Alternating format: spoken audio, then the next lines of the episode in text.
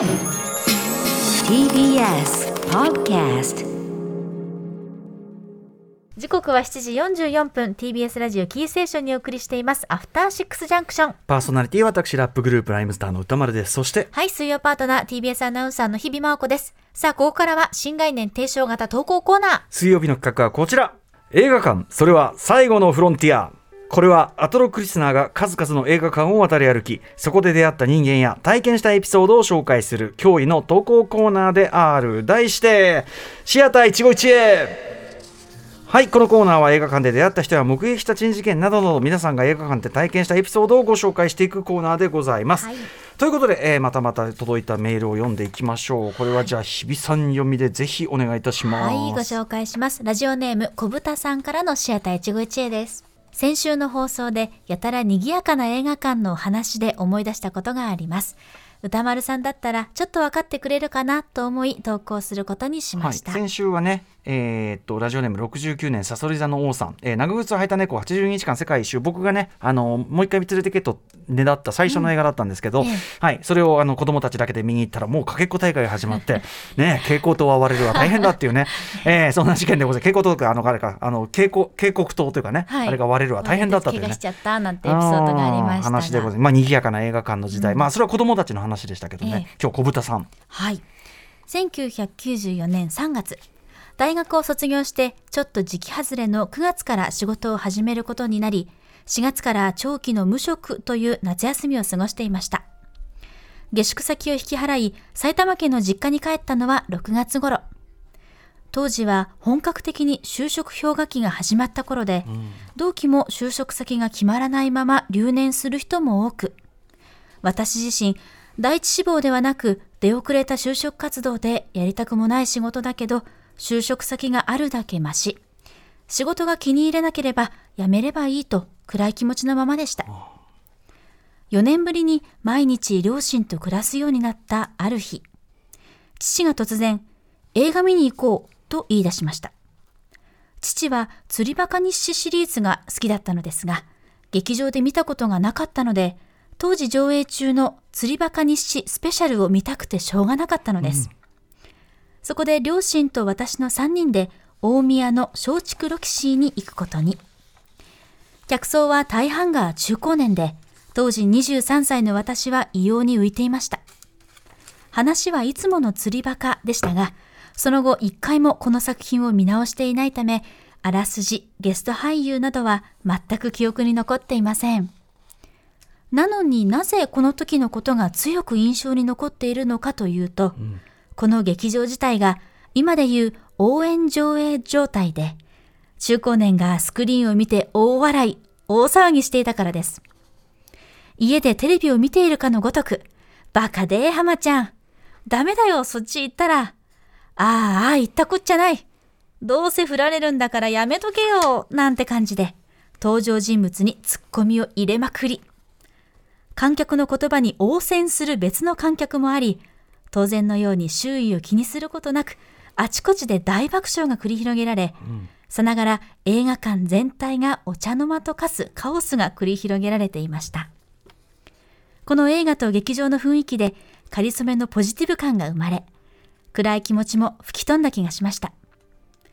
もしかしたら、父がやる気をなくしていた私を元気づけようとしてくれていたのかもしれません。肝心の仕事は、職場の人間関係や仕事特有の辛さや息苦しさから、辞めたい、辞めたいと思い続けながら、勤続27年になりました。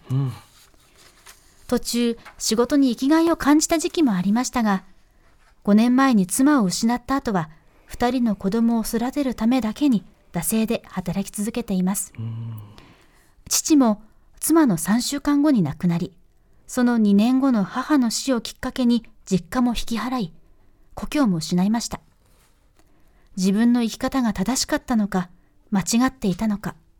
今でもわかりませんが、あの時映画を見ていなければ、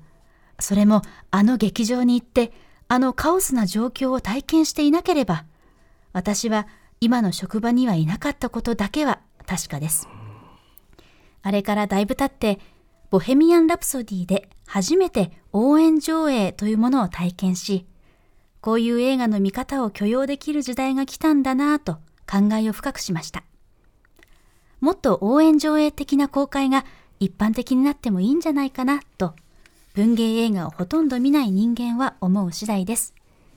いや、映画館って本当にいいものですね。はい、小豚さんありがとうございます。いますいや、なかなか釣りバカ日誌のね、そのテイストからすると、なかなかこう味わい、ねえ本当に深い余韻を残す。ドラマというかね、あの人生の話をねしていただいて。ちなみにこれ釣りバカ日誌スペシャルはねえっと釣りバカ日誌大体2本立て公開なんだけどこれは1本立て興行で、まあ、スペシャルっていうだけあって、で監督もね森崎あ森崎東さんってねあのなんて言えばいいのかな初期の男はつらいよ監督もとかね、もやられて脚本とかもやられてるし、あのまあ松竹のこうすごくこう喜劇しかもそのあの後には結構生きてるうちが花なのよ。死んだらそれまでという宣言って。いち早くあの原発問題とかも扱ったような、あのー喜劇をやられたりとかですね。まあその、まあ、素晴らしい、あのー監督さんの作品なんですねこれ。俺鶴バカ日誌スペシャル不勉強に私見てなくて今調べたらあ森崎東だと思って。だからきっとですね小豚さんきっとねあのー鶴バカの中でも結構いいやつ見たっていう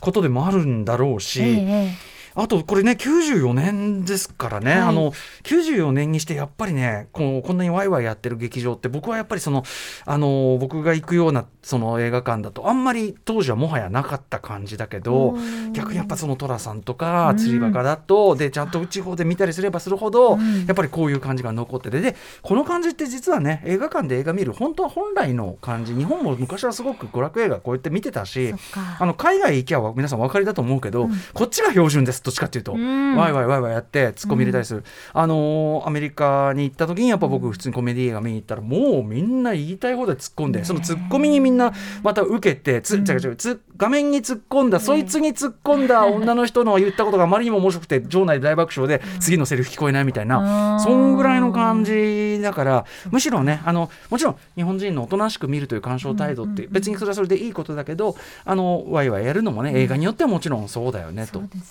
はい、だから小豚さんおっしゃる。る通りもっとこうワイワイやっていいやつが増えてもいいというのは確かにそうかもしれないよそうね。ですね。なんか私も指定席世代なので、うんうんうん。もう映画は指定席で見るものだっていう世代で、まあシネコンが多かったっていうのもあって、うんうんうんうん。お行儀よく見なさいねっていう教えられたのが映画館だった記憶があまあ、るので、全然間違ってないですよ、うん。全然お行儀よく見た方がいいし、ねうん。いいんだけどもでもそっかと思ってなんか映画館って改めてこういうコミュニケーションの場所なんだ観客席もね。っていうことをすごいなんか思いましたね。あとやっぱりその大衆娯楽の、ん。まあ一応そのやっぱり中心にいたっていうことですよね、うん。本当にもうあの気取って見るもんでもなんでもないっていうようなね、うんうんうん。まさに釣りバカ西なんかそういうことでしょうけど本当でね。すね。はい、でもねそんな中なんかすごくこうなんていうかな釣りバカ日誌スペシャル行ったっていうのがこれだけ大きなふなんていう節目の記憶としてうん。あるっていうのがなんかねですね感じしますね。家族をこうつないでくれる作品でもあったんですね。そうだうねん、だからやっぱり映画って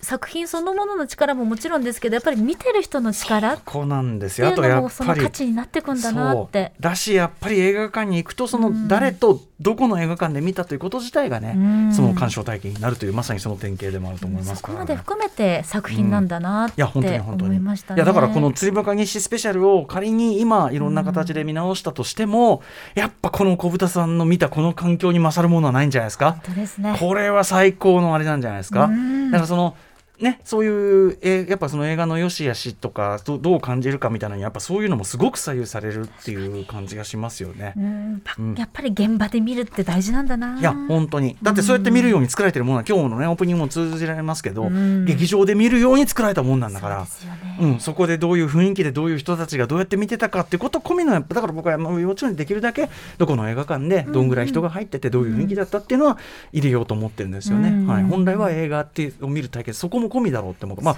僕はこう見たというの中にはそれは含まれるかなと思ったりするんでねだから中にはやっぱ客の反応がより記憶に残ったりする場合もありますからね。あります。うんうん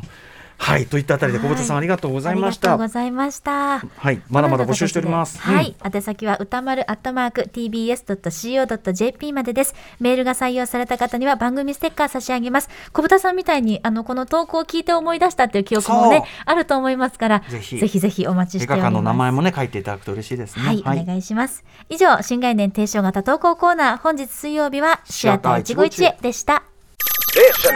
After Six Junction.